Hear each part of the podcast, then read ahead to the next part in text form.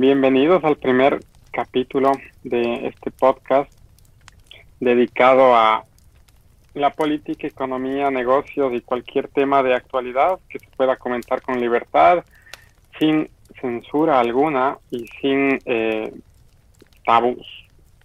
En este capítulo tengo un, un invitado muy especial, mi hermano del alma, José Quiroz, eh, piloto profesional, quien nos va a estar explicando un poco sobre el tema de la aviación en, un contexto nacional y también internacional con respecto a, a la pandemia, a cuestiones políticas que han ido surgiendo, eh, a problemas con compañías como Boeing.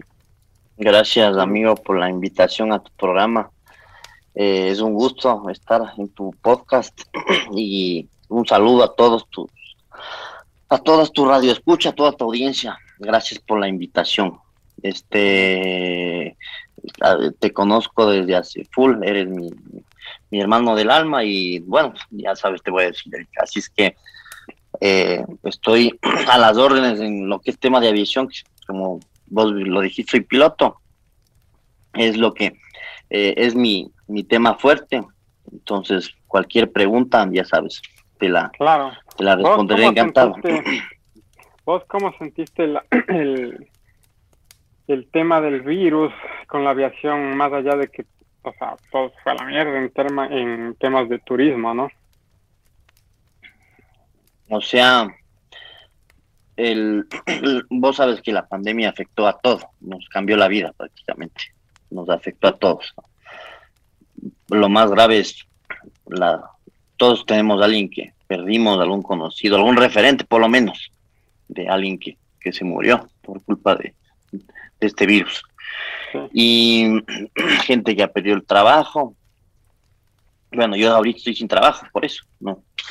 Em, gente que ha perdido el trabajo, que, que, le, que le ha tocado, o sea, esta pandemia nos cambió la vida, nos, nos, gente que le ha tocado innovar, ¿no? Ahora todo es por teletrabajo, eh, bueno, ya había el teletrabajo. Lo que hizo el virus es que ahora el, como se comenzó a usar más, ¿no es cierto? el Zoom y todo, todo, todas estas aplicaciones.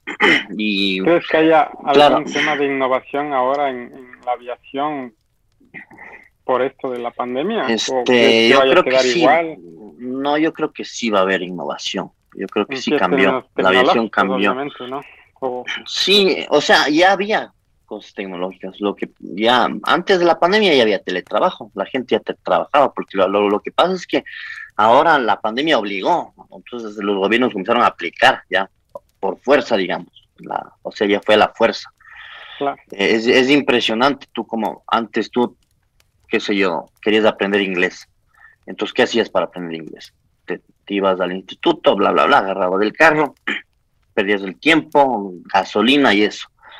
Y, ah, y esto es antes de la pandemia. Ahora ya hay cursos en línea que tú entras a la hora que tú quieras, como tú quieras, eh, las horas que tú quieras.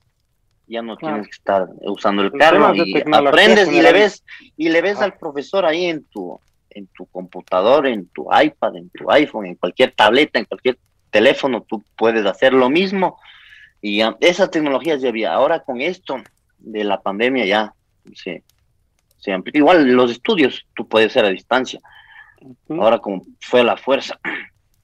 En la aviación eso tú no puedes hacer. No, tú no puedes abrir un curso de aviación. Bueno, con ciertas excepciones. Para alguien que se quiere formar como piloto o como médico, por ejemplo. Son dos carreras que tú no puedes, a diferencia de leyes, ¿no? Que tú puedes armar una clase por Zoom completamente virtual el problema de la aviación para un piloto que quiere ser piloto no puede hacer eso, no, no, no hay como. Ciertas materias sí, ¿no? Pero igual en el caso de que sea un médico, por ejemplo, son clases presenciales, y peor en, en, en el tema práctico, ¿no? Entonces, ¿cómo afectó a la aviación?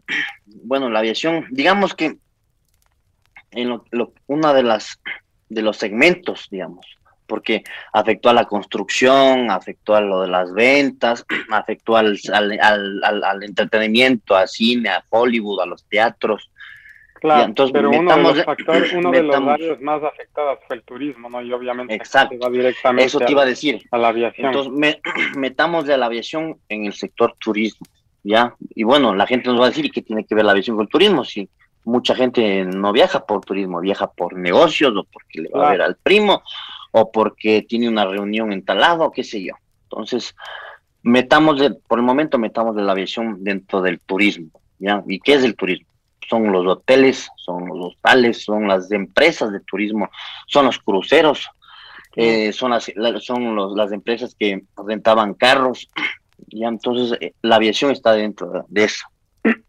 Y al menos la aviación, hay una gran parte de la aviación, no hay un número porcentual, depende del país, depende de cada país, pero la aviación movía mucho y se movía mucho debido al turismo, cosa que ahorita está estancada por culpa, bueno, no está totalmente estancada, pero está brutalmente afectada por lo del virus. ¿Y cuál es el problema? Porque vos dices, eh, los hoteles, eh, ¿qué, ¿qué, le diferencia dentro del turismo? Exactamente en el mundo de la aviación, ¿qué le diferencia, por ejemplo, de un hotel? ¿Qué es lo que hace el hotel?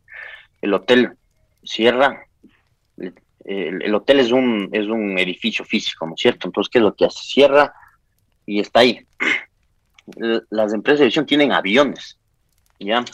Muchos, muchas aerolíneas no tienen aviones propios. Los aviones, la mayoría de aerolíneas tienen aviones por leasing, que son aviones por alquiler. ¿ya? Entonces, por ejemplo, tú eres una empresa de aviación, tienes, qué sé yo, 20 aviones, ¿ya?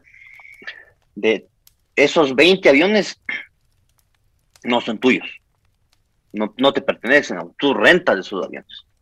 ¿ya? Entonces, entonces eh, tú le pagas el leasing o el arriendo del avión a una empresa, esa ya puede ser un broker que te, te arrenda el avión. Entonces, ¿cuál es el problema de eso? Que tú tienes que producir, tú tienes que a ese avión llenarle, ¿ya? Tienes que, esos aviones tienen que cubrir una ruta, tienes que llenar esos aviones. Eso, y esos aviones te producen dinero, ¿ya? Y de eso tú tienes que pagar el arriendo de los aviones. Entonces, por decirte un avión comercial bien usado, que es un 737, un, un Airbus, un 320, que son los aviones más usados, ¿ya? El, el arriendo promedio está más o menos antes del, de la pandemia, te, te salía aproximadamente por unos 180 mil a 200 mil dólares al mes, que tú tienes que pagar eso. Claro, tú tienes que producir dentro de esos costos también está incluido el estacionamiento de los aviones y manutención. Exacto, ya. ¿Y qué es lo que pasa? Un avión no es como un carro, por ejemplo, que tú le dejas ahí parqueado. Los aviones están hechos para volar. Todo el tiempo que el avión está en tierra está en pérdida, te producen pérdida. Imagínate lo que es tenerle un avión que está en mantenimiento, por ejemplo. eso te produce una pérdida, porque el avión está volando. Si tú le tienes, por ejemplo, en una plataforma, eso te cuesta. Depende de, en qué plataforma esté. Generalmente las concesiones aeroportuarias cobran por el peso de tonelaje del avión, por el peso vacío de tonelaje. Mientras más pesado del avión, más cuesta la hora de, estacionamiento. ¿Ya? Entonces tú tienes 20 aviones, imagínate. Tú no tienes un hangar para 20 aviones, ¿no? Entonces, imagínate cuánta plata es, aparte del el arriendo que tienes que pagar, lo que tienes que pagar a, al, por tenerles ahí parqueados. A eso, súmale, por cada avión, tú tienes que tener una tripulación.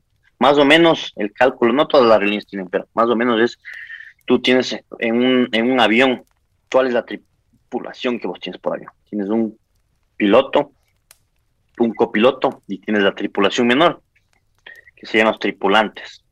No, por ejemplo, en un, en un 737, tú tienes el piloto, el copiloto y tienes tres, algunos tienen cuatro, pero tienes tres, tres tripulantes de cabina, ¿no? O como le llaman en, en México, sobrecargos, ¿ya? O sea, los, los azafatos, o azafatas. Ajá. Ya, tú tienes que tener tanto tripulación mayor, que son los pilotos, y tripulación menor, que son los sobrecargos o los azafatos o las azafatas, ¿ya?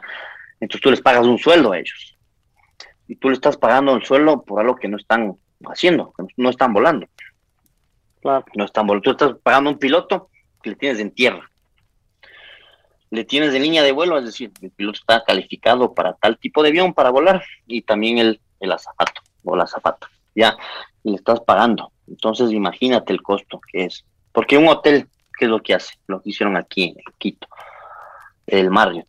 Cerraron el hotel, le cerraron, llegaron a un convenio que se dio con el municipio, eso para no pagar luz, agua, tenerle ahí parado, pagar lo mínimo que puede ser un hotel, qué sé yo, el mantenimiento, ya.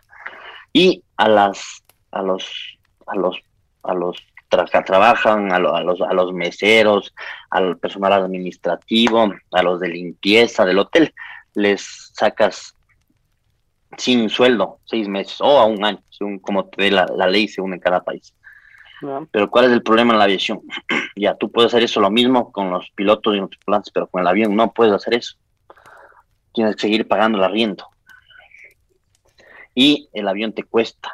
Y no solo eso, al avión hay que hacerle mantenimiento cada, cierto tiempo. Entonces, ah, y tienes mecánicos también. Entonces, la aviación es mucho más, más complicado mucho más complicado. Es decir, el lucro cesante es mayor, digamos, en, la aviación por los aviones, que son, son, son, son, los aviones son máquinas, ¿no? tienen que funcionar. Tienes un personal que tienes que capacitarle para que vuelen en ese tipo de avión. Tienes que tener mecánicos, tienes que tener pilotos. Y si es de pasajeros, porque hay la aviación para carga, que no necesita eh, tripulación menor, solo necesita los pilotos pero la, mayoría que son empresas que llevan pasajeros necesitan también tripulación menor. Entonces, ¿cuál es el problema? Supongamos que ya, tú puedes volar los aviones, pero llevas menos pasajeros. ¿Por qué llevas menos pasajeros? Porque ahorita está afectado, como hablábamos antes, el turismo. Entonces, si tú tienes un avión que, eh, que no es tuyo, que es de arriendo, y ya le empiezas a volar, ya, que tiene una capacidad de 150 pasajeros. Entonces tu avión puedes tú meter, eh, volar con 150 pasajeros. Ahorita por la pandemia los pasajeros, los pasajes estaban bajos, ¿no es cierto? Entonces un pasaje, qué sé yo, de un punto A a un punto B, el que sea, si antes te va en temporada alta, cuando no había pandemia, te costaba, pongamos de mil dólares ahorita ese pasaje te cuesta 300 dólares, ¿ya? ¿Y tú crees que Esa, baja de, pasajes, o sea, ¿a qué se debe más bien esta baja de pasajes? Porque más bien deberían, o sea, no deberían estar costando más. No, pues ¿por porque no hay tanta gente volando que cubran la cuota porque cuando hay, eh, no, no, es igual cuando hay demanda. Cuando tú vendes algo, cuando tú vendes un celular, ya hay demasiada demanda. ¿Qué es lo que pasa? Sube el precio porque hay mucha demanda. Exactamente es con la aviación. Hay muchos pasajeros, demasiados pasajeros para una ruta. La ruta pone del punto A al punto B. Esa ruta es a full. Tienes bastantes pasajeros. Entonces, ¿qué es lo que pasa? En la aviación no es que todo el año es así. Hay temporadas. Por ejemplo, Navidad. Navidad, Año Nuevo, el mes de diciembre, digamos. Es un mes considerado en aviación de temporada alta. Hay demasiada demanda de pasajeros. Entonces, ¿qué es lo que pasa? suben los precios de todos los, tanto de las empresas que son las low cost, que son las empresas baratas, que no tienen servicio de, de, comida, no puedes llevar, qué sé yo, este maletas, tienen otra, tienen otra política que las líneas aéreas tradicionales, las low cost, son otra, tienen otro enfoque. No, no operan en, en aeropuertos grandes importantes o, operan en, en aeropuertos eh, menores, digamos, en Estados Unidos, claro, porque aquí en, Quito solo hay un aeropuerto. Claro. Pero ponte en, Chicago hay, tienes el O'Hare, tienes, tienes como cuatro aeropuertos. Y en Europa también, ¿no? En, Nueva York tienes el, tienes el, tienes el Kennedy, tienes la Guardia, tienes el Titisburg, que está, bueno, tienes igual cuatro aeropuertos, pero en Quito solo tienes uno. Y ponte las low cost, en, no te operan en aeropuertos principales, te operan en aeropuertos secundarios, por Pero ese es otro tema. Entonces, ¿qué es lo que te decía? Ahorita los aviones están volando con capacidad media o menor, es decir, el avión que tiene capacidad de 150 pasajeros, la mitad, ¿cuántos son? 75. Ya, pone que vuelen 75 pasajeros en ese avión, de, esa ruta que va de un punto A al punto, de una ciudad a una ciudad B, ¿ya? Está volando con la mitad de la capacidad de ese avión, está volando con 75 pasajeros. Y encima está volando como que fuera temporada baja. Es decir, ese pasaje vale 300 dólares. antes costaba mil, ¿no? Antes costaba mil. Ya, entonces tú tienes que producir con eso. Ese avión consume combustible. Se costó, pero le costó. Entonces, ese avión, pues tienes que producir. Ese avión consume combustible. ¿Ya?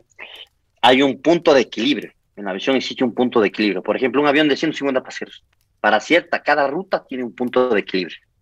Entonces, por ejemplo, la ruta Quito-Guayaquil, en el avión que yo volaba, en el Embraer, el que tenía capacidad para 104 pasajeros.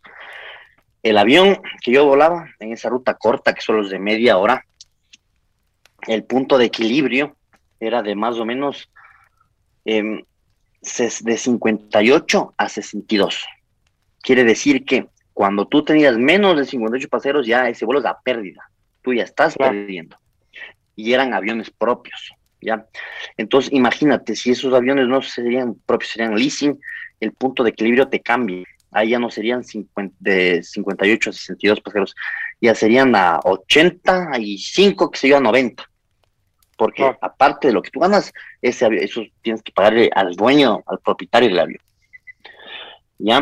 Y aparte de eso, tienes que hacer otros pagos. Tienes que, pagar, hacer la, lo que se conoce la tasa aeroportuaria por el servicio de radio ayuda, los servicios del aeropuerto, este, la comida, si es que das comida. Entonces, ¿cuál es el problema de la aviación?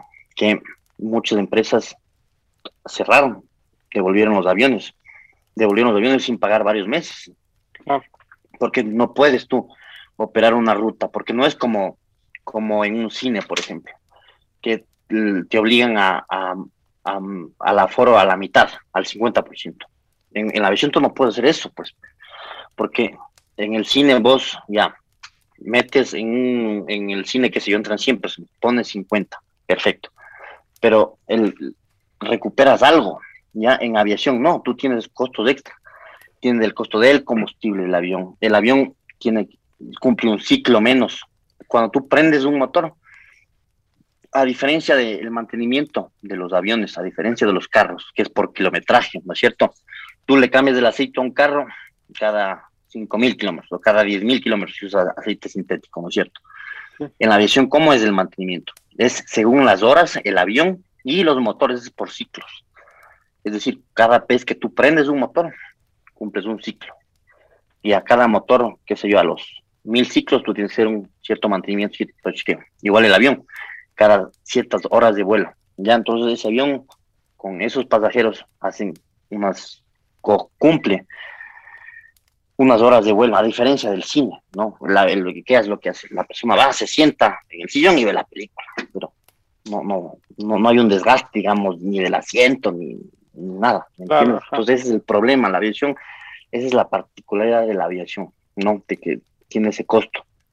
Y a eso hay que sumarle cómo está el precio del combustible, cómo está la ruta, de, cuál es la demanda de pasajeros. Entonces ese es el ese es el gran problema que tiene la aviación ahora y de todas las aerolíneas, ¿no? Claro. Hablando de aerolíneas, ¿qué aerolíneas crees? O sea, bueno, no crees, sino cuáles son las que cerraron por eh, bancarrota a nivel mundial. ¿Y crees que Boeing, o sea, obviamente se vio afectado, pero crees que en algún futuro próximo vaya a tener problemas por la pandemia y además por la competitividad que se está generando en China? Porque según leía quieren eh, crear su propia agencia aeroespacial y comenzar a producir aviones chinos, ¿no? Para exportar y ser la competencia de Airbus y de Boeing. Sí, a ver, empecemos con las aerolíneas. Primero vamos con las aerolíneas, después con los fabricantes Las que más han sufrido, han sufrido son las aerolíneas privadas, porque tanto hay aerolíneas privadas como aerolíneas estatales público-privadas. Claro, que KLM por ejemplo, ser una de esas. Exacto, Lufthansa, British, este, Iberia. Bueno, Iberia ahora es del grupo de British, no, no me acuerdo el nombre, pero era una aerolínea, digamos, estatal de bandera, ¿no? O sea, las aerolíneas público-privadas podemos poner las aerolíneas de bandera, ¿no? Las que representan, como por ejemplo Air France. Air France es una aerolínea público-privada, ¿no es cierto? No es eh, una aerolínea privada, que representa al, al país, ¿no? tiene las banderas del país, eh, los colores del país, es una aerolínea de bandera que identifica ese país, ¿cierto? Esas aerolíneas pueden sobrevivir. ¿Por qué? Porque tienen Por la presión estatal, exactamente. Tienen, tienen, y la Unión Europea, que tiene bastante plata, digamos, puede sus, este, sí, como subsidiar, ¿no? Entonces decir, oye, ayúdenme, no tengo, no tengo este, no tengo vuelos, no tengo pasajeros, los aviones están parados, están estoy a pérdida. Entonces, el, el gobierno les salva. Eh, hay un convenio con, con los sindicatos de pilotos, se bajan los suelos porque no están volando, obviamente, pero no les despiden y el gobierno le inyecta cierta cantidad de dinero. Les perdona ciertos la pagos. ¿no? Claro, les perdona ciertos pagos o deudas pendientes les perdonan, los eximen de eso por para ayudarles, este obviamente, ¿no? Por una, o sea, hacen una excepción, ¿no? Debido a, porque por esta eventualidad, ¿no? Si esta eventualidad que está fuera del alcance de, de, nosotros, ¿no? Claro, este, Entonces, esa es la manera que salva. Entonces, ¿y cuáles son las ahora? Vamos a las otras aerolíneas, las que sufren.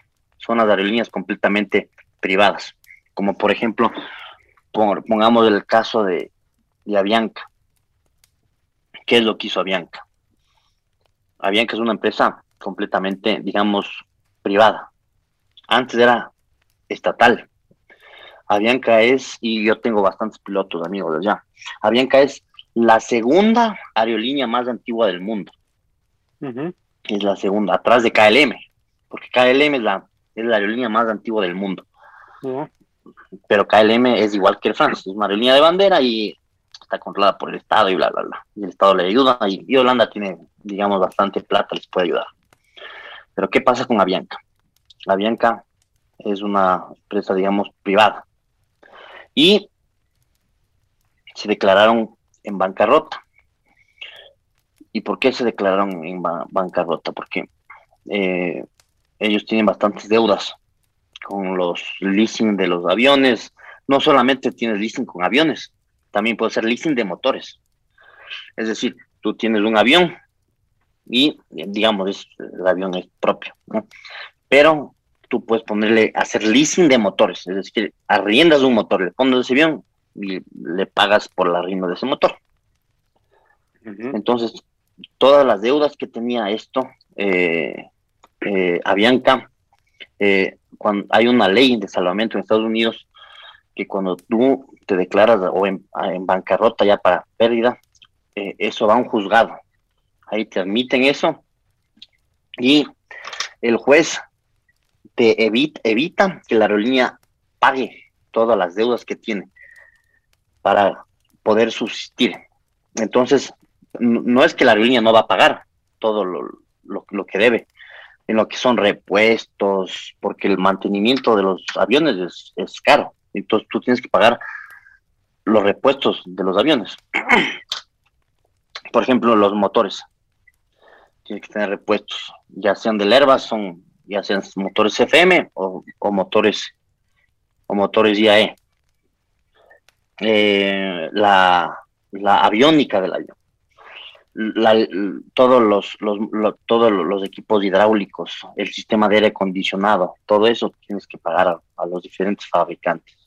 Entonces, cuando una empresa se declara en bancarrota, todas esas deudas lo que hacen es entran en pausa hasta que la aerolínea se pueda recuperar. Entonces, eso hizo Avianca y eso también la TAM.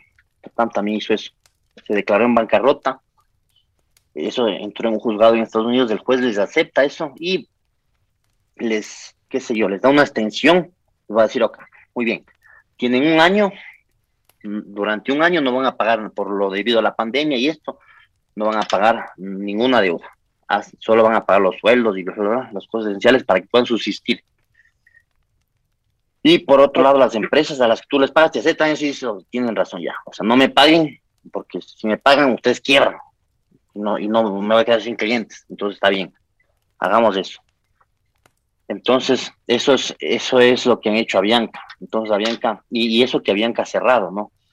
Ah, había Bianca Argentina que iban a iniciar, cerraron, y a Bianca Brasil también cerró. Y, ah, y a Bianca Perú también acaban de cerrar.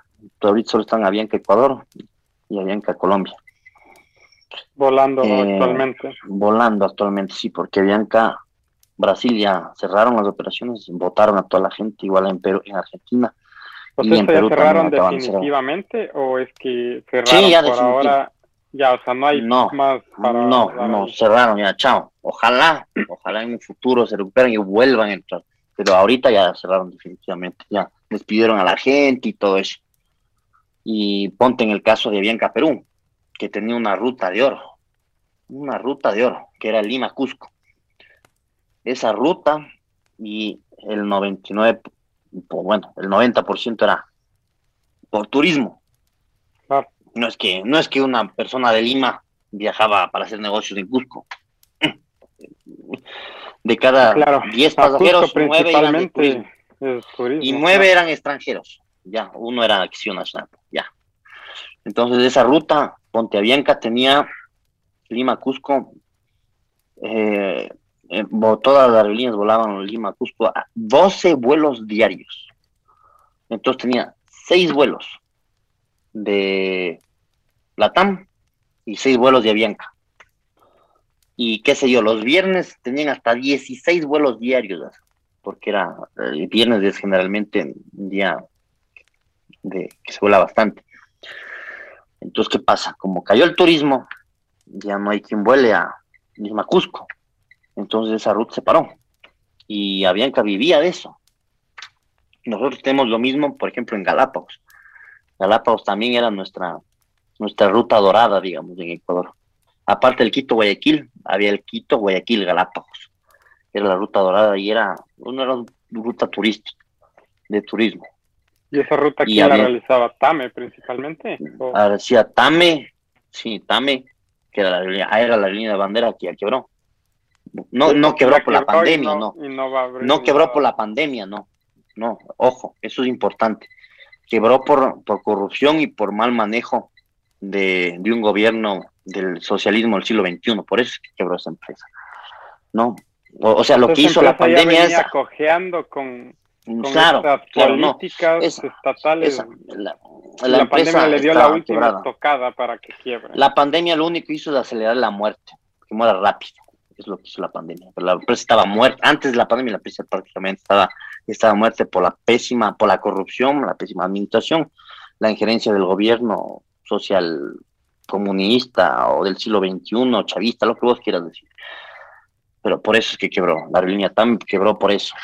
¿Y ¿Esta aerolínea siempre fue estatal o fue privada estatal o cómo es la historia de esta aerolínea? La historia de la aerolínea nació de la Fuerza Aérea. Eh, PAME quiere decir Transportes Aéreos Militares Ecuatorianos. Ya, o sea, entonces en parte sí es estatal. O sea, sí. Los o sea, antes, vean, antes la manejaba la Fuerza Aérea. Y digamos que la manejaba bien a la empresa.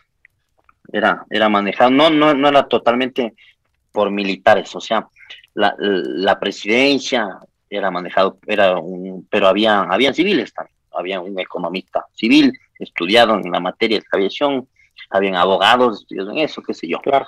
Pero pertenecía a la Fuerza Aérea también, también era de la Fuerza Aérea, era manejado por la Fuerza Aérea. Y en el caso de, de Tame, este, que, nació siendo una empresa militar para transporte civil de pasajeros en áreas, no, no solamente eh, volando a Galápagos o a Guayaquil o a Cuenca, que son turísticos y comerciales, sino a lugares un poco más remotos, como por ejemplo a, Esmeraldas, a Manta, a, la, a Laguagrio, a Loja, a Loja, que, es, una, es un aeropuerto especial, eh, a Macas. Entonces, ¿y, ¿y qué pasó? eh, la aerolínea eh, era, era administrada decentemente, digamos. Tenían aviones propios. Empezaron con los aviones antiguos, los DC-3, así empezó Tame. Después vinieron los de Electra, vinieron los Boeing y los Fokker. Eh, y eran aviones propios, es decir, eran, eran de Tame. Eran, claro, y podemos decir, como eran de, eran, era, era una empresa estatal, porque la Fuerza Aérea es del Estado, obviamente, ¿cierto? Pero, pero no era estatal, estatal. El, Estado no metía las narices, era exclusivamente el manejaban los militares. Ya. Tenía, tenía independencia del Estado, ¿ya? Entonces, ¿qué pasó?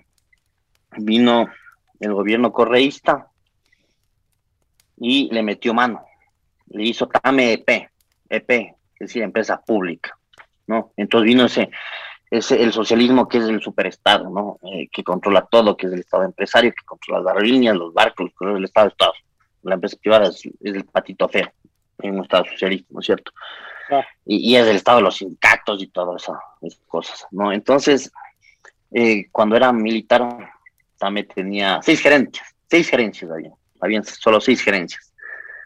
Eh, había, como toda la línea, está la gerencia general, la de recursos humanos, la gerencia de operaciones, la gerencia de mantenimiento, la gerencia de SMS, que las de la que tener Cuando vino el gobierno de Correa, eh, llegamos, creo que hasta 26 gerencias. 26. 26 gerencias, o sea, llegó a tal punto que, un punto que tenía más gerencias que aviones. Entonces había la, gerencia de lo legal, por ejemplo, se inventaron, ¿no? Antes habían abogados, ¿no? Pero ahora se inventaron la gerencia de lo legal. Y típico, ese gerente no era ni siquiera abogado, era licenciado o ingeniero. Había, había una vez un gerente que ni siquiera abogado, era ingeniero, imagínate eso. Ah. Había, había la gerencia de carga de sistema, gerencia comercial, gerencia de... Es más, de los pilotos, había un rato que ya nos reíamos y, decíamos la gerencia de asuntos varios, ¿no? Porque es lo único que faltaba, ¿no? Ya, la gerencia de asuntos varios, ya.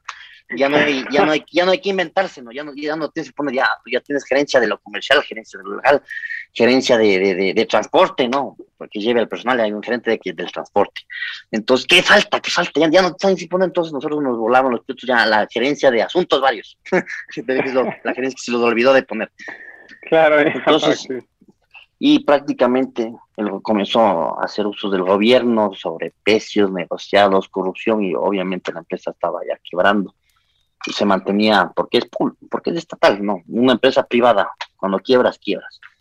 Pero cuando tienes la, la teta del Estado, entonces la empresa está pérdida, tienes deudas, pero el Estado le daba plata y la empresa subsistía con la plata que le daba el Estado.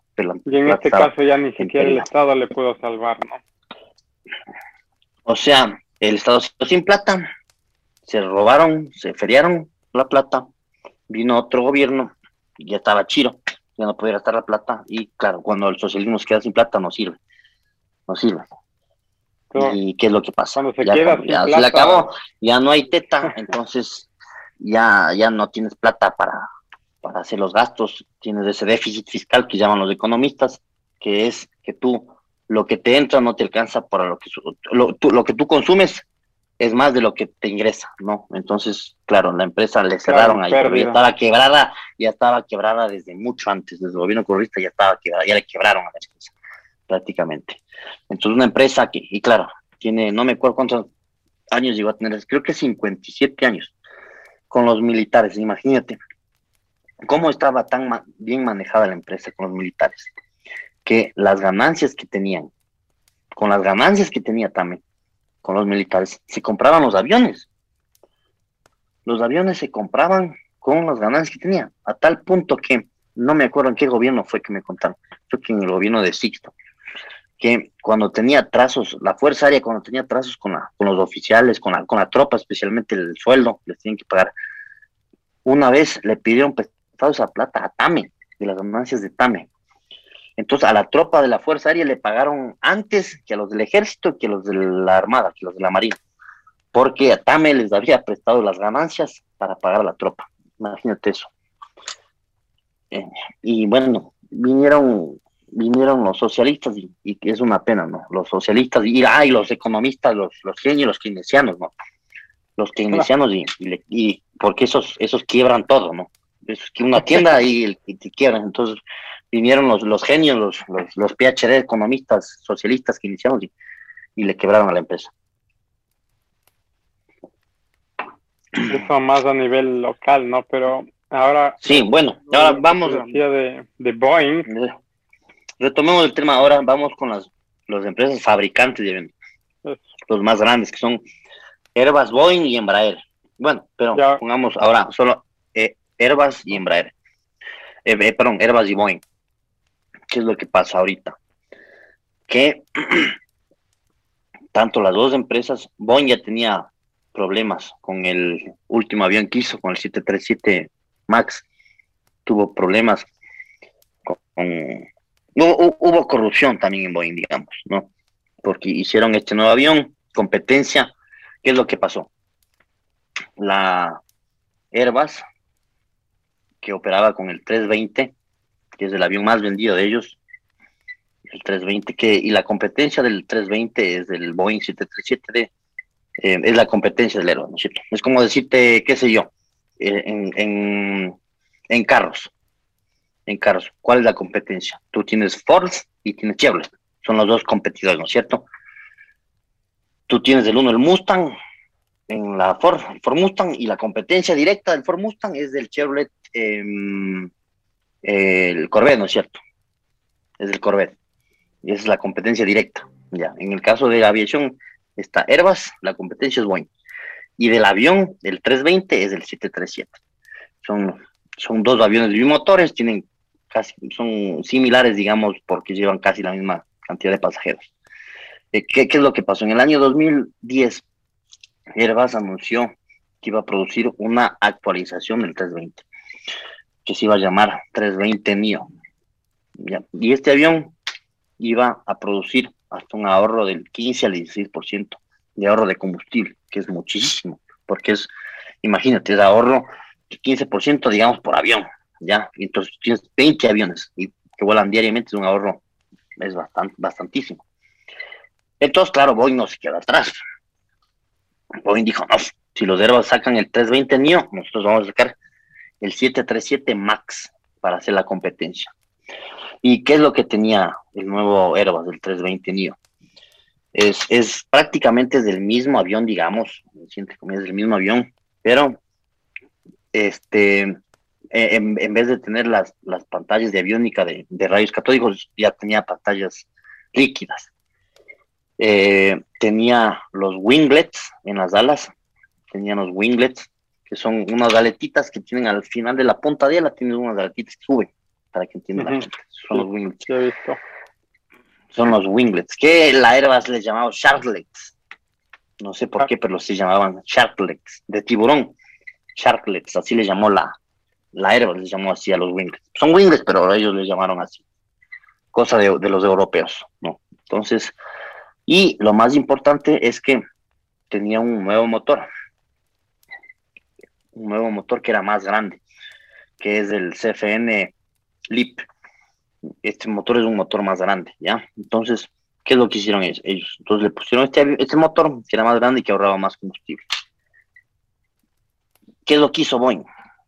Los últimos Boeing, que eran la competencia del, del 320, eran los, los Next Generation, que son del 700 al 900. El 700 es un poquito más chiquito, el 800 es el trimmer y el 900 es el más grande, es el más largo, ¿ya? ¿Cuál es el problema que tuvo este el, el 73? El 73 hizo lo mismo. El 73 le actualizó la aviónica del avión nuevas pantallas más grandes. Le rediseñó el winglet, es un winglet que tiene para tanto para arriba como para abajo. No me acuerdo el nombre de ese winglet. Y también tenía los mismos motores. Los motores, los, los NIO, el, perdón, los, los CFN LIP, que, ahorraban combustible, que eran motores más grandes. Pero ¿cuál es el problema que tuvo eh, el 73 Max? que como el avión era bajo, era bajo, es un avión más bajo que el 320, los motores como eran tan grandes, no podía ponerle en el pilón, porque está el ala, viene el pilón, el, el, pilón es donde sujeta el motor, digamos. Si tú ves a los, a los aviones de, del 73, los Next Generation, incluso los Classic del 300 al 500 al 600, los, los motores no son completamente redondos, no son, no son redondos, son un poco chatos abajo, porque como el avión es muy bajo, entonces el, motor no es completamente redondo. Entonces, ¿qué fue lo que pasó? Como el nuevo motor era tan grande y no le podían poner, entonces lo que hicieron es, le montaron casi en el ala, en un ángulo incluso un poquito superior. ¿Ya? Entonces le cortaron la distancia que había entre el pilón y el ala y como y tú puedes ver en las imágenes como son unos motores granotes que están casi empotrados en el ala que no se le ve el pilón y tienen un ángulo un poco superior. ¿Cuál es el problema de esto? Entonces los ingenieros ya le pusieron el nuevo motor al IP, ya está el chip, pero eso tuvo un problema en la en el en el la aeronavegabilidad en el rendimiento del avión cuando tú ponías máxima potencia, hacía que la nariz, el avión comienza a, cabecear hacia arriba. Eso detectaron en los vuelos de prueba. Entonces, ¿qué es lo que hicieron los ingenieros del, de Boeing? Crearon un sistema que se llamaba el MCAS, que no me acuerdo exactamente qué era. ¿Cuál eran las siglas del MCAS? No me acuerdo exactamente eh, qué era cuál era el significado de Pero este, este, este, este, dispositivo lo que hacía es que cuando el avión comenzaba a, a, cabecear hacia arriba, le hacía al timón de profundidad, le compensaba para corregirle, para que baje la nariz. ¿Ya? Cimentaron este sistema. Aquí viene lo negro de la historia de Boeing. Como los pilotos tienen que entrenarse en un, en un avión, el mismo avión, pero más más moderno hay un curso que se le llama curso de diferencia, ¿ya? Es del mismo avión, ¿ya? Los ingenieros de la Boeing dijeron, no, como este sistema es nuevo, va a tardar más tiempo en los pilotos, le quitaron del libro de vuelo de los pilotos del sistema. Los pilotos no sabían prácticamente. Es más, si el sistema fallaba en el simulador, los pilotos no estaban ni siquiera este, adiestrados para, para esa emergencia. Y eso fue lo que pasó. El avión comenzó a fallar, el sistema comenzó a fallar, comenzó a corregirle y demasiado. ¿Y qué es lo que hace el sistema? El sistema hace lo opuesto. Si, el avión, si la nariz del avión comienza a subir, este sistema hace que el timón de profundidad del compensador le baje la nariz. Y comenzó a, a compensar demasiado los aviones. Los aviones comenzaron a prácticamente a cabecear, a descender, hasta que hubo el desastre que fue el avión de Lion Air, el segundo avión y, el otro avión de esa empresa africana que se estrelló. Y justamente en ese primer accidente los pilotos ya detectaron el problema, porque el, compensador comenzó a compensar para adelante y la nariz comenzó, el avión comenzó a descender a cabecear. Y tuvieron que desconectarle al trim, así se llama, que es lo que te compensa. Y obviamente no, no, no nos informó y hubo los accidentes, ¿no? Ese es el problema que tuvo Boeing con los, con todos los 73 Max que tenía. ¿Realmente el que más accidentes tiene es Boeing o, o Airbus? O sea, Boeing tiene más de 100 años, ¿no? Tiene más antigüedad, tiene más aviones producidos que tiene más accidentes, obviamente, por eso, ¿no? Tiene más accidentes en la lista solo porque es más antiguo. Claro. Pero recientemente... Pero, recientemente... Sí, ha, tenido, ha habido más accidentes de Boeing. Sí, ahorita han habido más accidentes de Boeing. Que de Airbus. Sí, que de Airbus. ¿Y eso se debe a qué crees tú? ¿A falta de, de algún conocimiento técnico? En cuanto a construcción? No, o sea, mira, los accidentes de aviación no es como el accidente de cuando vos te accidentes en un carro o en una moto. Los accidentes en aviación son, es una cadena de errores. Es, el accidente en aviación es toda una ciencia, es toda una cadena de errores. generalmente es por factor humano, casi siempre es por factor humano. Claro, también lo del clima, bla, bla, bla, qué sé yo. Pero siempre, casi siempre es, la mayoría de veces es por factor humano los accidentes. Entonces es una cadena, es una cadena que empieza, muchas veces empieza desde las gerencias inclusive. Cuando hacen el ahorro, el ahorro de cocinera que llamamos aquí, que quieren ahorrarse en mantenimiento y, eso. Y siempre el último eslabón de la cadena somos los pilotos, somos nosotros los pilotos. ¿Ah, en serio? Entonces, ¿Por qué? Porque nosotros, el piloto es el que le vuela al avión. Es, el último de la cadena, digamos. Porque el, piloto es el, último, el que puede salvar. Claro, exactamente, es el que recibe las consecuencias y puede salvarse o, o generalmente o puede haber el accidente. Ya. Eh, ¿Cuál es el problema de, vamos al, al problema de Airbus que tiene ahora? Ellos tienen el problema del 380. Es un avión, es el avión comercial más grande del mundo. Es el avión, es el avión de pasajeros, de pasajeros más grande del mundo. Es un avión grandote. Vos creo que le volaste ese avión. Es un avión de dos pisos, es un avión cuatrimotor, tiene cuatro motores. Sí, cuando volé en, Fly Emirates fue, ¿no? Sí, ya esos aviones, esos aviones ya están jubilados prácticamente. Ya les están mandando al cementerio el deshuesadero para deshuesarles de los aviones, vender las partes que se pueden vender y al fuselaje hacer ollas. Es lo que está pasando con los aviones. ¿Por qué? Porque imagínate, si tú no puedes, esos aviones tienen una capacidad para el tienen varias configuraciones, ¿no? Pero el high density, que es el que más pasajeros puede llevar, puede llevar a 800 pasajeros. Hasta 800 pasajeros obviamente, cuando tú pones primera clase, esos asientos son más de lujo, ocupan más espacio, entonces los aviones que tienen primera clase tienen menos capacidad. El avión high density es todo el avión en clase económica. Me parece que los 380 no hubo nunca uno que se produzca en, high density. No hubo nunca uno en high density. Entonces, generalmente llevan a 600 pasajeros. El avión que tú le volaste tenía capacidad para 600 pasajeros, ¿ya? Entonces imagínate en plena pandemia, que no puedes llenar ni siquiera un avión de 150 pasajeros. ¿Qué haces con un avión de 600 pasajeros?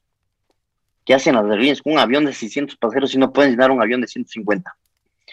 Y, imagínate, ese avión, el punto de equilibrio de ese avión debe ser 380, qué sé yo, 400 pasajeros debe ser el punto de equilibrio para no entrar en pérdida. y cada avión de esos vale 440 millones aproximadamente. 440 millones. Recién no tienen ni, tienen ni siquiera una década, pero son aviones prácticamente nuevos, son los últimos. Aparte del, 350, el 380 es uno de los últimos aviones hechos por Airbus. Los aviones que están ya llenos el cementerio no tienen ni siquiera ocho años de operación, imagínate. Entonces, entonces Airbus tampoco ha estado vendiendo estos aviones más debido a que ya no. No, no es que está vendiendo, ya le sacó, ya le sacó. O sea, más bien dicho, ya no hay, Hablábamos, aerolíneas haciendo pedidos de este modelo. No, ya, exacto, ya, ya ese avión ya es historia. Si un piloto quería volar el 380, ya ahora le va a poder volar en Flight Simulator nomás, porque en la vida real, por desgracia, no le va a poder volar. Imagínate, hablábamos del, del Boeing, del 737 ese año, el, el Boeing, el 737, imagínate, ese avión empezó a volar en 1964. En 1964. Hasta ahora, hasta el día de hoy, sigue volando. Le han actualizado, pero el avión sigue volando. El 380 no sé exactamente en qué año empezó, en qué años, me parece que fue 2008, 2009 exactamente, no recuerdo. Pero ya en el 2020 ya el avión ya, ya, ya no se produce más, está descontinuado. Pero es por fallas técnicas, ¿no? No, no, no, no, no. Es porque no. Es, es por, por concepto, digamos, porque es un avión que tiene que llevar bastantísimos pasajeros. Es un avión que lleva muchísimos pasajeros. Y, ahorita no hay demanda para tanto pasajero. no hay demanda. lo que te iba a preguntar. O sea, ahorita. O sea, el avión, el avión ya se dejó de fabricar y ya se va al, al, Está bien hecho. al y todo simplemente porque ya no encaja más en el concepto de viaje exacto, post pandemia, en el cual hay que llenar un avión de 800, 600 pasajeros y ya no se puede llenar. Exacto, no puedes Tomando en cuenta eso, Boeing, eh, Airbus y todas las otras eh, compañías que fabrican aviones ya no van a generar aviones de esta cantidad de asientos. A ver, ¿cuál es la competencia del el, 380? Tiene una competencia de Boeing. No sé si tú, sepas cuál es la competencia del 380 de, de Airbus, tiene la competencia de Boeing. No sé si tú sepas cuál es ese avión de Boeing. No. Ya, es un avión grande, no es tan grande, pero es el 747. Ya. ¿Qué es lo, qué es lo bueno de ese avión, digamos? Que tiene dos versiones. La versión de pasajeros y la versión de carga. Tiene la versión carguera. Y en épocas de pandemia, la carga y especialmente con la el transporte de, vacunas, eh, digamos que la versión de carga se ha mantenido o incluso se ha aumentado en ciertos casos para llevar las PCR, las pruebas para el virus, para llevar respiradores, para llevar mascarillas, para llevar este dióxido de cloro, para llevar todo lo relacionado al COVID y especialmente ahora vacunas. Entonces la visión de carga como que se ha mantenido, no ha sufrido. Las empresas cargueras de HL, FedEx, son las que mejor están, digamos, en tema de visión. Ya, este avión de Boeing tiene la versión de carga, entonces la versión de carga se ha salvado. El 380 es un avión exclusivo de pasajeros, exclusivo de pasajeros. Entonces, por eso es que el avión no sobrevivió al, virus. Porque era grande y ya no, se va a poder llenar el avión nunca. Claro, claro, y ni era exclusivo de pasajeros, no era para llevar carga, digamos. exclusivo, o sea, pues lleva la carga de abajo, pues, las maletas, los pasajeros, pero no era un 100% carguero es, un avión exclusivo para pasajeros. No tiene una versión de carga, como tiene el 747 de Boeing, que tiene la versión de pasajeros y la versión de carga. O sea, estos fabricantes deben replantearse el cómo van a fabricar los siguientes aviones, o sea, las siguientes generaciones, debido a que la gente ya no está viajando tanto, debido a que esto o lo otro, ¿no? Sí, exacto, exacto. ¿Y qué es lo bueno? O sea, en tiempo de crisis tienes que innovar también. Claro. Y digamos que Boeing innovó un poco más porque sacó el nuevo 73, el, perdón, el 747 eh, 8 se llama, que es el último, el, más actualizado, el 747. Y tiene las dos versiones, la versión de carga y la versión de pasajeros. Y la versión de carga es la que sobrevivió y sigue volando. Los 380, y tengo fotos, tengo fotos ya te voy a mandar las fotos. Son, vos ves un cementerio de aviones, ¿qué son? Son los aviones ya prácticamente sin motores, están completamente deshuesados. El fuselaje tienen ciertas partes, les faltan piezas porque ya los aviones están ya botados en el cementerio de aviones. ¿Por, ¿Por, qué? Porque son aviones ya viejos, ¿no es cierto? Ya son aviones que los jubilas que, según el fabricante, ya cumplieron cierto ciclo, ciertas horas de vuelo, entonces tú tienes que ya jubilarles a los aviones. Ya, imagínate este avión, el 380, que le jubilan no porque sea viejo, sino porque prácticamente ya no encaja en el concepto de la aviación actual por la pandemia. Un avión de 440 millones que le están deshuesando, le están sacando lo que se pueda vender, si los motores, los, los trenes, los Rolls Royce. Eh, la aviónica no creo que se pueda vender eso porque es exclusivo de ese avión. Es un avión de 440 millones que le deshuesan y queda el fuselaje así completamente desnudo para hacer bailas, para hacer ollas. Imagínate eso. Imagínate qué es lo que ha hecho la pandemia. Mira qué es lo que ha hecho la pandemia. Entonces, claro, si los ingenieros de Boeing hubieran, si tú podías regresar al pasado, vos le dijeras, hey, no, no, no, este avión no le hagan porque no va, no va a cumplir ni siquiera 10 años de existencia. Pero claro, eso tú no puedes hacer. Y los de Boeing, los de Airbus, no, no eran, no podían saber lo que iba a pasar en el futuro. ¿No es cierto? Ese fue, ese fue el problema de, este avión, del, 3, del Airbus, del 380, que fue, ya no está volando, fue el avión de pasajeros, de pasajeros más grande del, del mundo. Mm, qué loco. Hablando de esto de Airbus y Boeing, como te dije antes, sé que China tiene un proyecto entre manos eh, con esto del COMAC. Sí, el COMAC. es un avión chino, es un avión bimotor. Exacto, el C919, según sé, que es la competencia directa del Airbus. eh, eh, perdón, A320 y del Boeing 737. Del 737. ¿no? Sí.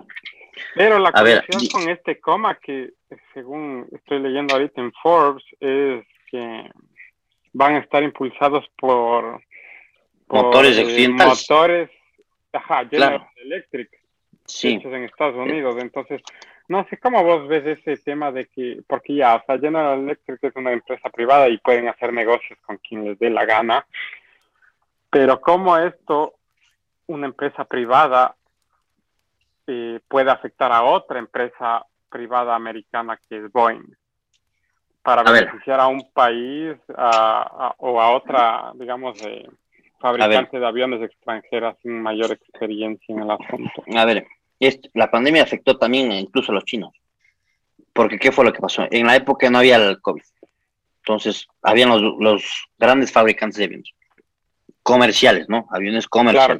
Claro, aviones grandes, porque hay los aviones ejecutivos, los aviones comerciales. Que eran Boeing, Airbus. Tercero era Embraer, que producía aviones más pequeños que el 320 y que el 73. Eh, económicos, que era el 190 y a la competencia entraron dos. Eh, los rusos, que ya producían antes aviones en la época soviética, y los chinos. ¿Cuál es el, problema de los... Después entramos con los rusos. ¿Cuál es el problema de la, empresa china? Eh, los chinos generalmente copian las cosas. Y eso es un problema que tienen ellos. Eso es un problema que tienen ellos con debido al sistema. El sistema, si bien es un sistema liberal, digamos, para producir ciertas cosas, también es un sistema comunista en lo que registra el Estado, que tiene varias restricciones. Incluso hay empresas privadas que tienen restricciones para operar en China. que no pueden hacer. autoritario como por ejemplo o puedes hacer negocios abiertamente pero el estado siempre está metido pero pero claro no es China no es 100% liberal como es Alemania como es Suiza como es Japón no como es, bueno, como era Hong Kong antes de que ya... Como era Hong Kong, exacto. Tú tienes una pared que es del Estado, ¿ya? ¿Y eso qué es lo que hace? Eso hace que la empresa china en general, no solo en aviación, en automotores, en electrónicos, en celulares, copie, usan copia. Entonces, los chinos copiaban, por ejemplo, eh, antes copiaban mucho de los soviéticos. Los aviones militares chinos son copia exacta, copia idéntica, idéntica, copia idéntica. No es, no es que se inspiraban, no, porque una cosa es que tú tomes un, avión americano, tú, le tú te inspiras en ese avión y generas un avión parecido. Los chinos copiaban exactamente, es decir, al avión soviético, por ejemplo, le desarmaban todo, todo, todo, todo, y copiaban. Era tal la copia que tenían que pedir permiso a la empresa soviética, en caso, por ejemplo, a, la Sukhoi. Pedían permiso, entonces ellos tenían, por ejemplo, los Sukhoi 27, que son unos aviones de caza de combate de cuarta generación soviéticos rusos. ¿Qué fue lo que hicieron? Copiaron eso y bajo licencia, porque son idénticos, es una, es una vil copia. ¿Cuál es el problema de eso? Eso tiene algo positivo, y te genera algo positivo y tienes un lado negativo también. ¿Qué es lo positivo? Te ahorra mucha plata. ¿Por qué te ahorra plata? Porque el otro país al que tú le copiaste es el que se sacó todo el aire estudiando, analizando. Ese avión estuvo varios en ensayos, ese avión tuvo accidentes y los soviéticos dijeron, a ver, esto está mal, hay que corregir. Entonces, cuando tú copias, tú te adelantas porque cuando tú, eh, al menos en aviación, tú tienes que empezar desde cero y en el camino te vas encontrando fallas. Y por ejemplo, los aviones tienes que hacer las pruebas de túnel de viento y, pruebas de fatiga de materiales, de las cuadernas, de los larguillos, de, los motores también. Entonces, cuando tú copias, tú te ahorras todo eso. Cuando los, los aviones, una vez que ya entran en servicio, tienen que hacer una prueba de experimentación son aviones experimentales. Tú tienes varias pruebas. Una vez que le haces varias pruebas, le sometes al avión a varias a varios eh, eh, pruebas a los motores, al avión, al fuselaje, todo. una entra en servicio. Entonces, cuando tú le copias, tú ya te ahorras todo eso, porque el otro al que tú le copias es el que sacó la madre, es el que invirtió la plata. Tú ya no tienes que invertir plata en, en, desarrollar, en investigar, en tecnología, en, científicos, solamente copias, porque el otro ya se sacó el aire haciendo eso. Pero, aquí viene el problema. Cuando tú, aquí viene el lado negativo de lo que tú copias, que la calidad de ese producto que tú copias no es, digamos, de, la calidad que es lo original. No tiene esa calidad. Un material que tú hagas copias es idéntico, digamos una cuaderna, ¿ya? Pero la cuaderna de, ese que tú copiaste, la resistencia no es la misma que la del original. Tiene, digamos que ciertas fallas de fatiga que no aguantan que la del original.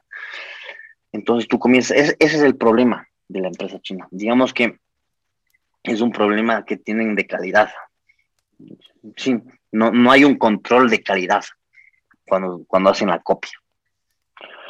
Y, si bien han tenido buenas copias, los chinos, por ejemplo, el, las, las AK-47, casi la mayoría que hay en el mundo, no son rusas, son chinas, son copias chinas. Y ese, ese fusil es tan bien hecho que incluso la copia mala china, sí, el original es tan bien hecho, tan bien diseñado que la copia china, aunque no lo creas, es buena. No es tan buena como la rusa, pero es buena. El arma, el arma en sí, y a mí que me encantan las armas, el arma, la copia china, es, tan buena la, la, original que la copia china, que no es tan buena, es buena. ya, pero en la, en la, en, la, aviación no es así, porque tienes mucho más cosas, tienes el motor, tienes la aviónica. Claro, la ingeniería es más. La, hay más ingeniería Sí, exactamente. Son diferentes componentes, son diferentes fabricantes, porque en los aviones no es como los carros. El Ford tiene motor Ford, el Chevrolet tiene el motor que es la Chevrolet, el BM de la BM. Los chinos, por ejemplo, cuando fabrican los carros, como no tienen la tecnología para copiar los motores, los carros chinos piden licencia a la Mitsubishi, a la, a la Toyota y venden los carros de ellos con motor Mitsubishi. O claro, eso pasa generalmente. Porque no pueden copiar eso. Y ahora es lo que está pasando con, con, esto del avión, que van a usar ¿qué es lo que el motor de lleno la eléctrica. Sí, adiós, gracias. sí, ya, da miedo porque el avión no solo los motores. Imagínate que tenga motores chinos.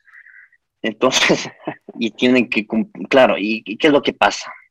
¿Qué es lo que pasa? Y es lo bueno de la aviación, que en la aviación no es como un carro, ¿no? Entonces los chinos ya también hacen motores ahora. Hacen motores también. Ya, no es que le piden favor a la, a la, a la Toyota, a la Mitsubishi, sino que ya hacen sus propios motores. Pero en la aviación hay regulaciones. Ojo, la aviación tiene regulaciones. Tienes la regulación americana de la FAA, la FAR, y tienes las YAR de Europea, que tienes que cumplir cierta calidad. Incluso los mismos carros. En Estados Unidos tú no ves carros chinos. ¿Por qué eso? porque son enemigos. No, es porque no cumplen con cierta calidad, digamos, no cumplen con cierta seguridad. En Europa tampoco creo que hay mucho carro chino, ¿no? no, no hay, creo que no hay, porque no cumplen con la regulación. En Europa tienes una regulación exhaustiva, que es mucho más, más, este, ¿cómo es la palabra? Más exigente, estricta, que es la Euro 5. Los carros chinos no te cumplen con esa normativa, con la Euro 5 que es una normativa no solo de emisión de gases del motor, la calidad de, de, hacen pruebas de choque con maniquís y donde con varios sensores al carro le, chocan. Y claro, en el carro chino sale el herba y el, mismo herba que te mata, ¿no? te, te, te, da el puñete y te mata, te, te, noquea y te mata. Entonces no cumple con esa normativa. Entonces, claro, aquí en Sudamérica eso países desarrollados no existe, entonces aquí en Brasil y ahora en Colombia, entonces se infiltra y se meten los, los carros chinos. Entonces en la aviación es, es similar, digamos. Hay que cumplir ciertas normativas, pero esas normativas de aeronavegabilidad es para casi todos los países.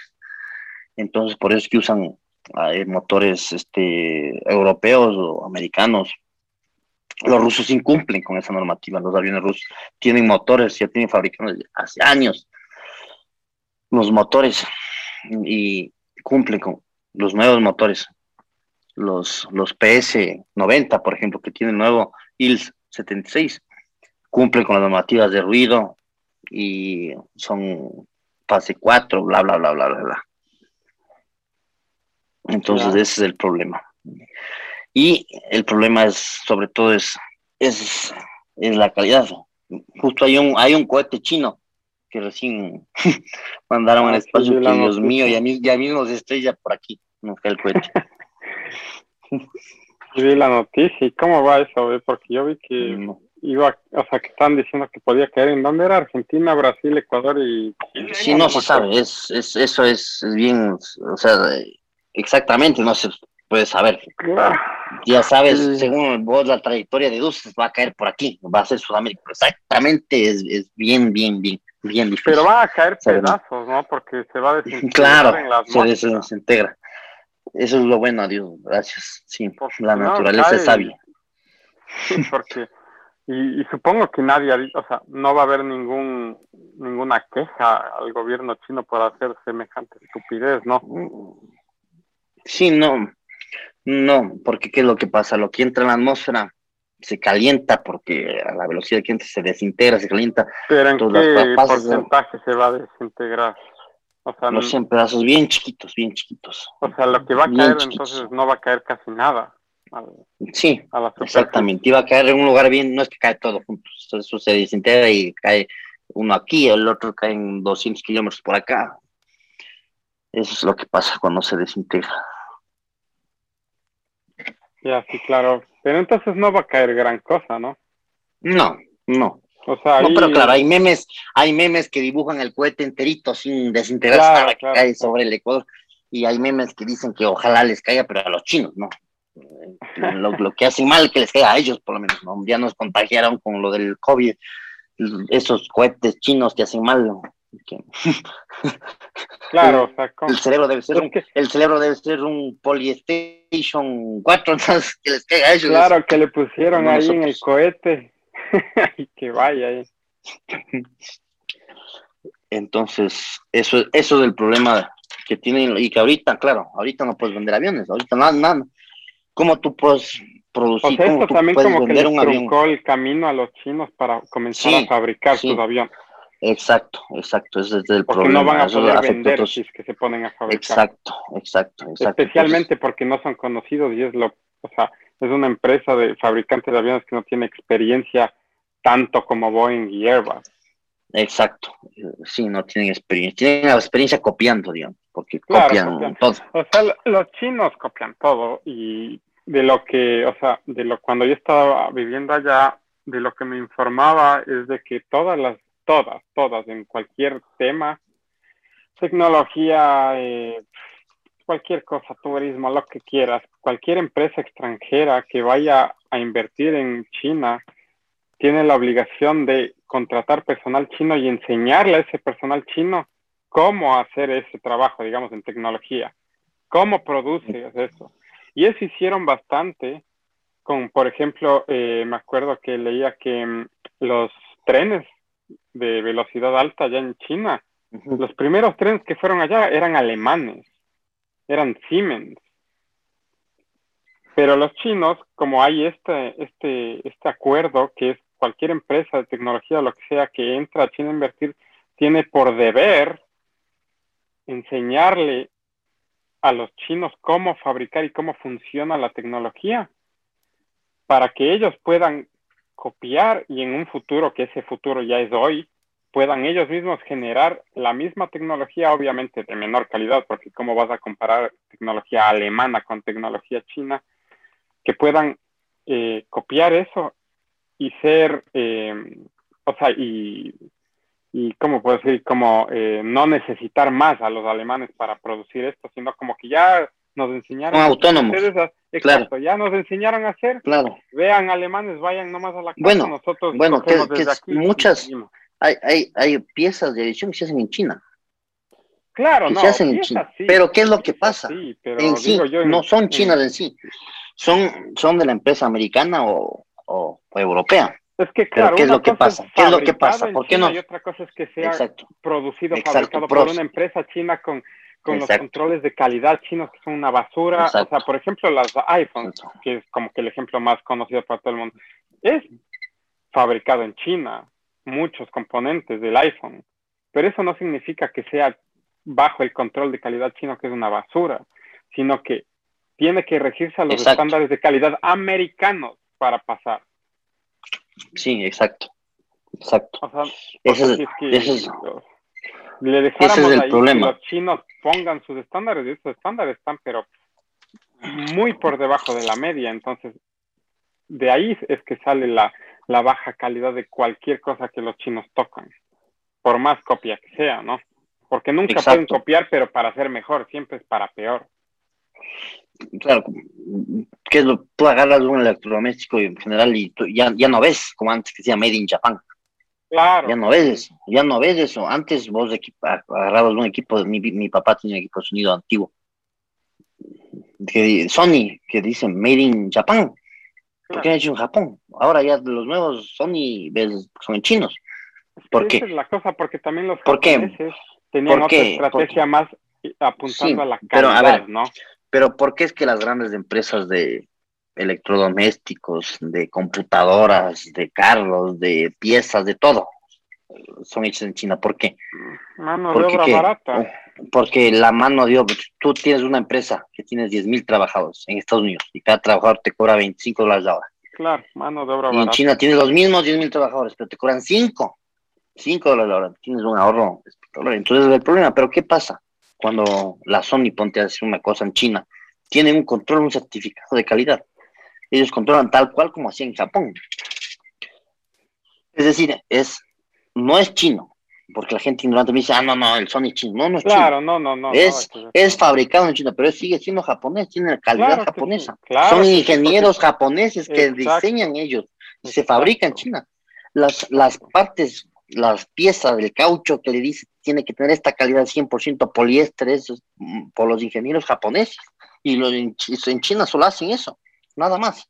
Claro, o sea, ellos solo ¿Qué es lo que pasa? Los, chinos hacen lo mismo, copian, copian, copian eso. En vez de tener 95% eh, caucho y 100% poliéster, ellos hacen todo es poliéster, ya no tienes, ya todos bien. Entonces ya la calidad ya no es la misma, ya se pierde. Ese es el problema que tienen los chinos. Y no pueden... ¿Qué, es la tecnología? Es ciencia e innovación. E ingenio también. La palabra ingeniero viene de ingenio. En China es bien difícil eh, innovar y tener ingenio. ¿Por qué? Porque tienes el Estado que te controla. En general, la creatividad en China es bastante limitada en cualquier aspecto. Porque todo, todo el Estado cree que este es bien, este cree que es contra, que, si no controla, eh, es contra el Estado, no es contra el sistema. Entonces ese es el problema. Por eso es que copian todos los, los chinos. No, es, es una empresa que no, es, es una, es una, es, la tecnología china no es innovación, no tiene innovación, no tiene estudio, es, es pura copia. Claro, o sea, no tienen todo ese trabajo de preparación previo a la producción, que es el de investigación, el de prueba y error. Sí, el prueba, materiales. Claro, ellos van, o sea, como ven esto que ya está funcionando, van a, copiar de una vez. Y es, claro, y en cierta forma ya no es copia, ¿no? Es la palabra más cruda que es plagio, ¿no?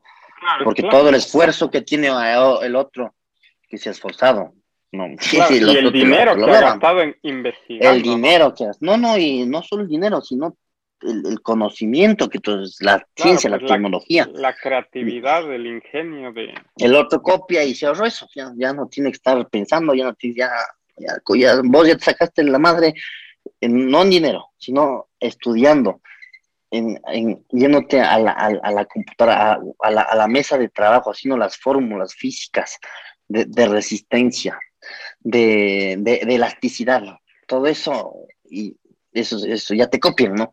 Claro, Porque tú ya te sacas la El sentido que hizo ya, ya le copiaron. Ya. Entonces, ese es, ese es el Pero verás, lo que yo noto siempre con estas cuestiones de China, y ahorita incluyendo otra vez de esto de la COMAC, que, que van a meterse, supongo también a copiar modelos de Airbus y Boeing, es que China generalmente cuando tiene estas cuestiones de copia, la estrategia es no enfocarse en la calidad, obviamente, sino enfocarse en la cantidad y, y según eso, simplemente abarcar el mercado en cantidad. Lo opuesto a los japoneses, por ejemplo, los japoneses más que cantidad es calidad. O sea, vos cuando viste un producto japonés que sea de asquerosa calidad, porque no es mala, es asquerosa calidad lo de los chinos. O sea, los y, los japoneses, o sea, te venden, yo que sé, puta, 10 eh, PlayStations, me invento, pero puta, esos 10 PlayStations tienen que estar, pero en un estado óptimo, óptimo, Ahora, pensando como chino, estos manes te dicen, ya, chucha, hagamos 100 Polystations y con tal de vender y ganar más, que sean de la calidad que sean y no hay control, no hay nada de nada, ¿me cachas? Y muchas veces, como pasa con los carros chinos, la gente dice, puta, a ver, tengo la opción de comprarme un carro bueno, que sé que me va a durar 20, 30, 40 años, pero es más caro, o tengo la opción del carro chino que chucha, capaz me dura 5 años, pero es mucho más barato. Exacto, y se va simplemente por el precio. Sí, pero vamos a lo, vamos a ver qué pasa con los aviones. Igual que los carros, ¿no? En, países desarrollados no, no ves productos chinos, no fabricados chinos, no, no, de origen chino. O sea, yo me refiero de origen chino. de cepa, tú no ves, tú, no ves eso en países desarrollados. Claro. En países subdesarrollados en Latinoamérica sí ves. ¿Por qué? Porque hay carros chinos aquí, al menos en Ecuador. Porque hay bastantes. Hay, más de 10 marcas chinas, no solo de carros, hay camiones, hay motos, hay, pero antes habían dos, tres, ahora ya no me acuerdo los nombres. Pero vamos a los carros. ¿Por qué hay carros chinos aquí? ¿Por qué? Primero, un carro europeo o americano sale carísimo. A un europeo ni hablar. Aquí hay tantos impuestos. Eh, con la Unión Europea recién vamos, tenemos un tratado de comercio, pero con Estados Unidos también tenemos bastante, bastante bastante impuesto, hay exceso de impuestos. Entonces, ¿qué es lo que pasa? Un, pongamos el ejemplo, un Audi, creo que es el Q7, vale más, aquí en Ecuador vale más de 100 mil dólares. ¿Qué es lo que hacen los chinos? Le copian ese carro. Es exactamente, casi exactamente igual. Copian todo. Vienen acá con asientos de cuero, tienen la cámara de retro que te avisa con los sensores de aproximación y te pita, pipi, pipi. Tiene conexión de Bluetooth al teléfono para que tú puedas hablar, manos libres. Tienen todo, casi, es más, tiene lo mismo que tiene el Audi, tiene todo. Tiene el ya, ya no tiene análogo, tiene panel, eh, tiene aire acondicionado para los que se sientan atrás, pero en vez de valerte 100 mil dólares, ese carro te vale 29 mil dólares, ni siquiera 30 mil, 29 mil dólares. Aquí en un país desarrollado, que ahí mm, los suelos son bajos, la gente, ¿qué es lo que hace? En vez de que no puede comprarse ese carro, se va a comprar el carro chino. Y, no solo eso, que por una entrada de, en el otro carro tienes que tener una entrada de más de 30 mil dólares, más de lo que vale el carro chino la entrada para comprarte ese carro chino, ¿qué será? ¿Cinco mil? ¿Seis mil? No, menos, cinco mil dólares. Tú pones la entrada cinco mil dólares y te llevas el carro y comienzas a pagar, financiar eso. Y, pero pones cinco mil dólares y tienes ese carro chino que es como el Audi, que tiene, tiene, tiene todo, tiene los asientos de cuero, tiene todos los lujos que tiene el Audi. Pero ¿cuál es el problema? El problema es de eso, es que es una copia. Entonces, por eso es que aquí en el mercado hay hay bastante carro chino y hay varias marcas de carros chinos. Y muchos de esos carros chinos tienen motores eh, europeos o, o, o, americanos. No, no, no, no es, mm, creo que son los, los, eh, los carros, son esta marca china, los, los Greyball. Los Greyball creo que los, las camionetas son motores Mitsubishi. Claro, no, eso no pueden copiar, son motores ya bien no puedes copiar. Entonces, compras el motor, es todo el carro chino, pero es motor japonés, ¿no? Y, claro, y eh, utilizan eso para, para, para mercado. Entonces, no, es carro chino, pero tiene motor japonés. Y si usted se compra la Mitsubishi, la camioneta Mitsubishi le vale 40 mil dólares. Si se compra la camioneta china con motor Mitsubishi, le vale 24 mil dólares. Entonces la gente, claro, dice, no, me compro el carro chino. Igual tiene, tiene cuatro ruedas, me lleva del punto A, me lleva al punto B y se compra. Ese es el problema con los países subdesarrollados. Y los productos chinos. Es más el precio que la calidad siempre. Claro, es el precio. Es gente que no tiene para comprarse un carro por el suelo, entonces, claro, son entradas muy bajas y financias a, a, largo plazo y te compras un carro chino, lo que no puede hacer con un carro europeo de lujo, por ejemplo. Exacto.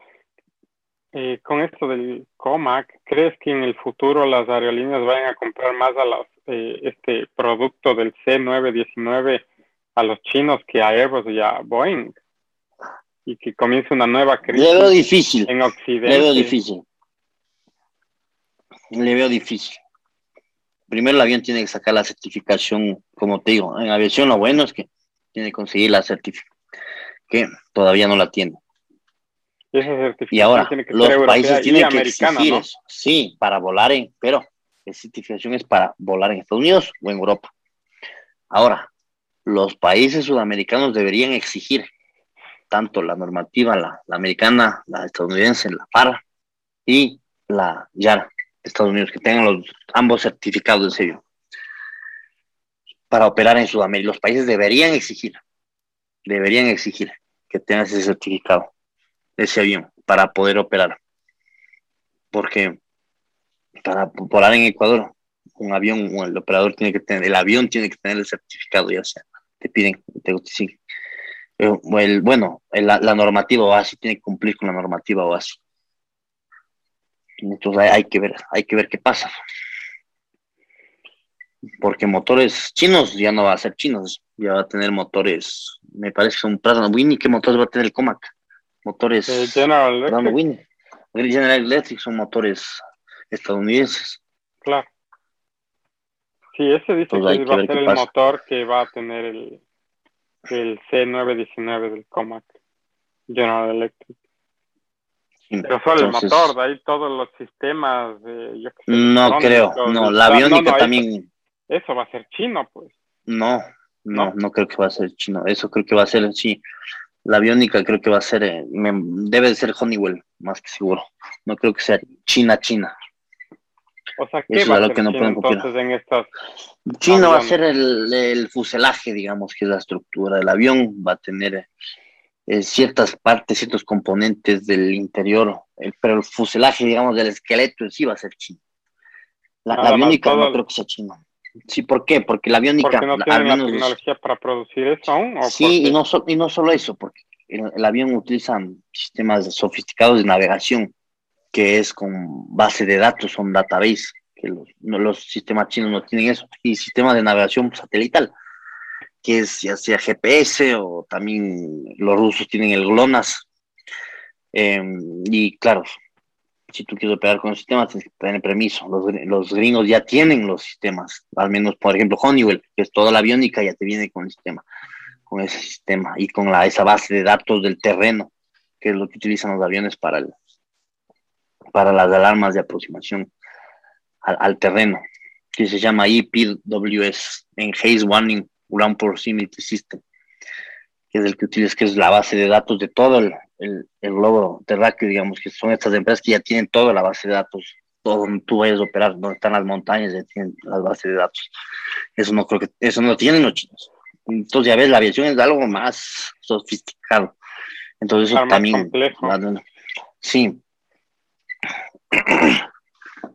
Bueno, yo esperaría que esto, o sea, Comag y toda la compañía esta de aviones comerciales chinos simplemente o sea, no se desarrolle tanto, porque no sé, o sea, ¿qué podría pasar si es que en algún momento, capaz no en un futuro inmediato, pero en un futuro lejano, digamos, esta compañía china de aviones llega a, hacer una real competencia fuerte o incluso a superar a Boeing o a Airbus y tener como que un, un mercado más grande porque yo que sé, me voy a inventar porque son más baratos o porque pueden producir eh, mayor número o cualquier cosa de estas, que no son relativamente buenas en, términos de calidad, sino simplemente en número, ¿no?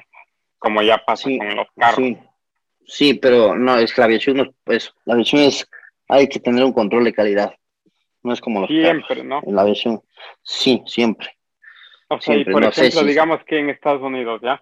Y en Europa. En Europa, digamos que ya llegan a aceptar este avión chino, digamos, ¿ya? Pero en Estados Unidos no. Ese avión chino puede volar en Europa, pero no a Estados Unidos. O sea, no habrían vuelos eh, de Estados Unidos a Europa o viceversa usando ese avión, ¿no es cierto? Sí, puede pasar eso, sí. Como más o menos, eh, qué sé yo, lo que pasó con la G5. ¿Te acuerdas de la, del internet? Del, sí, es G5, ¿no es cierto? La, la nueva 5G, ajá, 5G. Sí, pero 5G, 5G, 5G. Que Huawei ya tenía las antenas, todos los, todos los equipos para hacer 5G. Y claro, ya tenían la tecnología, era más barato que Motorola o que Ericsson, que, Siemens en alemana, que Nokia si tiene, si existe todavía. Entonces que, que, que, ¿cómo es esta empresa?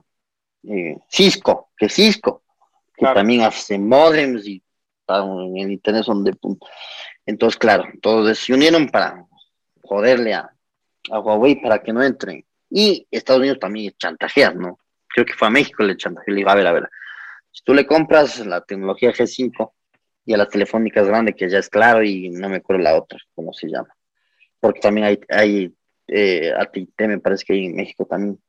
Entonces ya el gobierno también comenzó a chantajearles a los gobiernos para que no compren la, la tecnología 5G a los chinos, a Huawei, bueno, pero eso también viene por un tema político, ¿no? Exacto, eso, eso ya es político.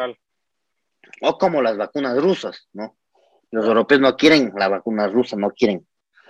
Pese a que la vacuna rusa en todas las revistas científicas le han dado buena calificación y tiene, tiene buen, buen porcentaje de eficacia, creo que es del 90, ya lo igual que, casi igual que la Pfizer y que la Moderna.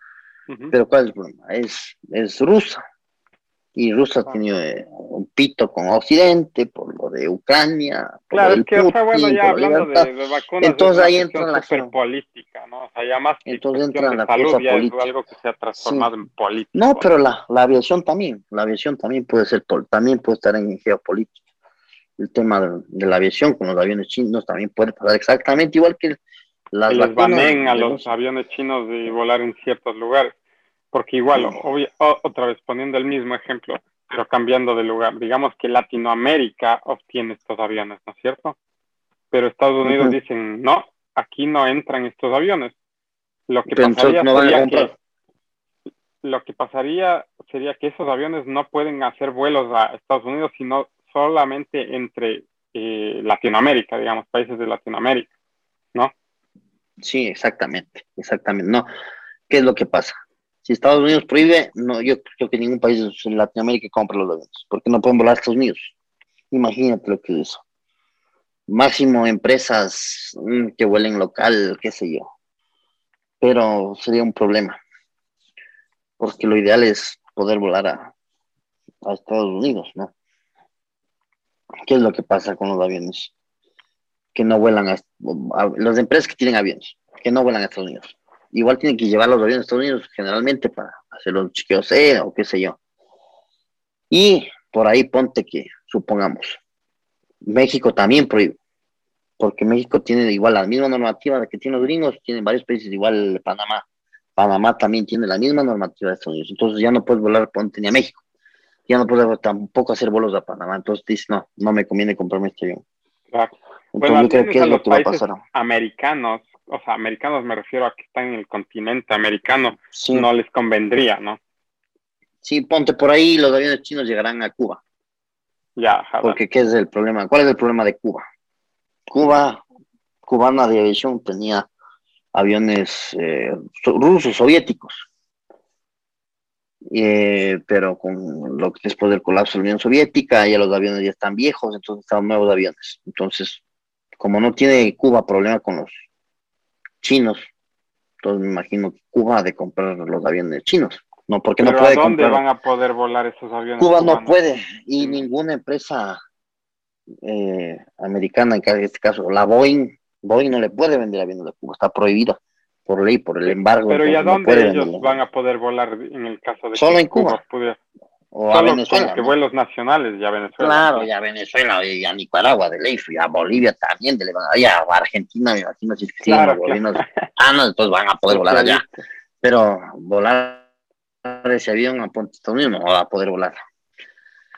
va a tener restricción. Entonces, claro, esos aviones chinos van a, más que seguro, más pueden llegar a Cuba, que tiene problemas ahorita cubana es más, tiene aviones gringos, tiene gringos viejos rentados a otras empresas de, México, de El Salvador, de Nicaragua, así está volando cubano de, aviación, con aviones gringos, con 737 viejos, 737-200. Eh, eh, entonces, eso es, eso es lo bueno, digamos. Hay mecanismos de defensa para, para parar eh, la, la producción de mala calidad y que en este caso, digamos, la China. Eso es lo bueno. Ya. O sea, entonces ojalá no, no pase nada con esto de, de los aviones chinos, porque pues al menos los países tienen un, una defensa que sería el control de calidad de cada país para sí la aviación sí y lo, y lo bueno estos aviones chinos como tío no es que son 100% chinos no tienen un, Claro, sí, sí, Tienen los motores, son americanos, van a tener la aviónica, también va a ser americana. Me imagino que, por ejemplo, el tren va a ser alemán, el tren de aterrizaje, la suspensión es alemana. Entonces, no es que es totalmente 100% chino, chino no es, Simón. Sí, Eso es va a ser una empresa china que utiliza partes de todos los países para hacer su propia cosa. Exacto, exacto, exacto, así, así va a ser. Así va a ser con el COMAC. Entonces, es lo bueno, no va a ser 100% chino, no va a ser. Claro. Sí va a tener buenas cosas. Porque capaz en el futuro así se quieren aventurar a hacer. Así es, así es. Eso es, eso es con el ámbito de la, aviación que acabamos de hablar. Chévere. Gracias por haber compartido este primer episodio de, del podcast. Eh, Igual, o sea, en el futuro vamos a ver si hacemos más. Si esto tengo que coger el tino de cómo hacer bien todas las cuestiones del podcast y vamos haciendo más con diferentes eh, temas. O sea, yo sé que vos vas a ser un invitado recurrente aquí. Sí, no, te agradezco, Eric, hermano, por haberme invitado. Este, ya sabes, al menos de la aviación, que es lo que yo sé, lo que soy piloto, estoy metido en eso, esa es mi salsa. Claro, claro. Entonces, es un tema que, que, que, que, me gusta y, que sé, que conozco y que he estado, que he volado. Y, claro. que he estudiado. otros temas, porque vos sabes de un montón de cosas que bueno, ya hablaremos en el futuro. Ya hablaremos después al menos de, de política. Claro, eso, de geopolítica y de armas también creo que me gusta. Claro, eso va a estar bueno. Entonces, espero que me sigas invitando, espero que me sigas invitando, un gusto, un saludo a toda tu, audiencia, te agradezco por todo y ya sabes, estoy a las órdenes. Gracias, mi hijo. Entonces, aquí concluimos con este primer episodio. Em, voy a tratar de hacer un episodio semanal, si es que se puede, para, para eh, alimentar este podcast y seguir generando contenido libre, un espacio donde se pueda opinar libremente sin nada de, de tabús, miedos, censuras, etcétera.